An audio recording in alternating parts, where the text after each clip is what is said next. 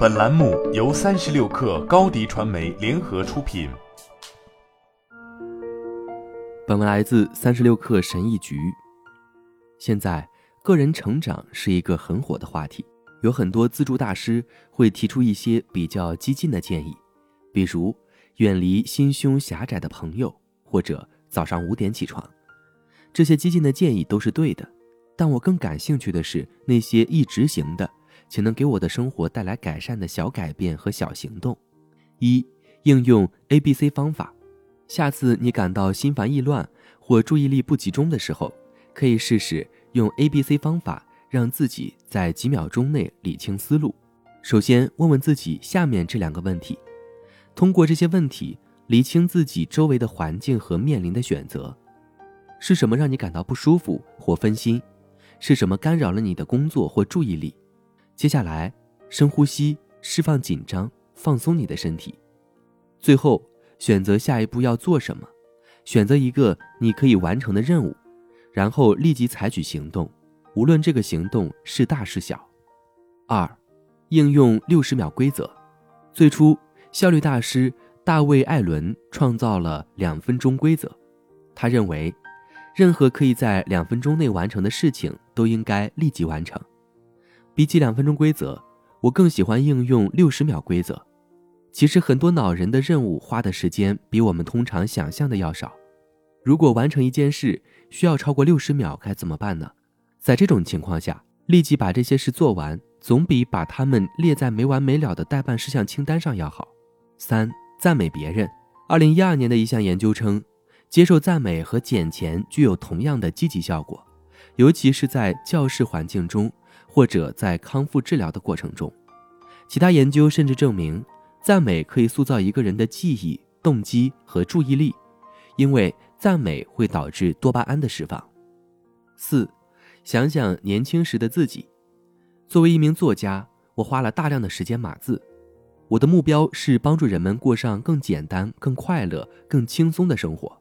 同时专注于生活中真正重要的少数事情。当我写作时，脑海里浮现的是年轻时的自己。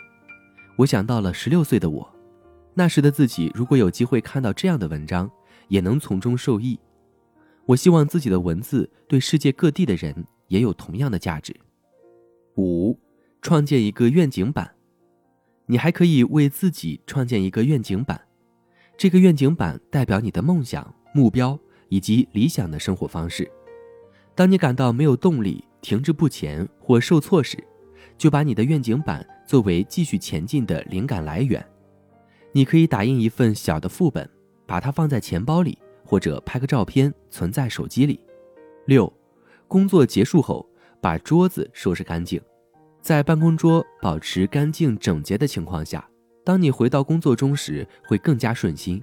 在一个干净整洁的办公桌上开始一天的工作，要比回到一个满是废纸和空杯子的办公桌上感觉好多了。此外，清理办公桌也是一种仪式感。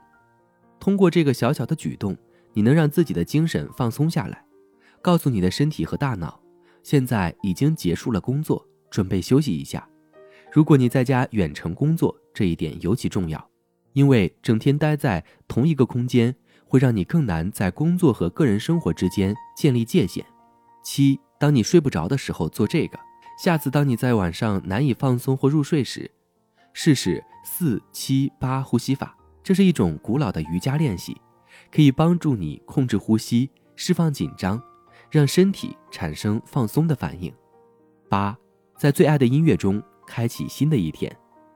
为什么不这么做的？你应该把握这一天中短暂的快乐时光。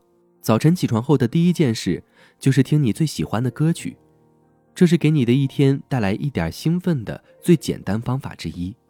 九，让身体摄入足够的维生素 D。维生素 D 也被称为阳光维生素，它在我们身体中有几个重要的功能。缺乏维生素 D 会导致免疫系统变弱、疲劳、抑郁、焦虑、骨骼问题和头发脱落。以及体重增加，唯一的问题是，如果没有阳光，我们的身体无法创造维生素 D，所以我们需要吃正确的食物，还要保持充足的光照。这在冬季的几个月里尤为重要，因为我们大部分时间都待在室内，接受不到阳光的照射。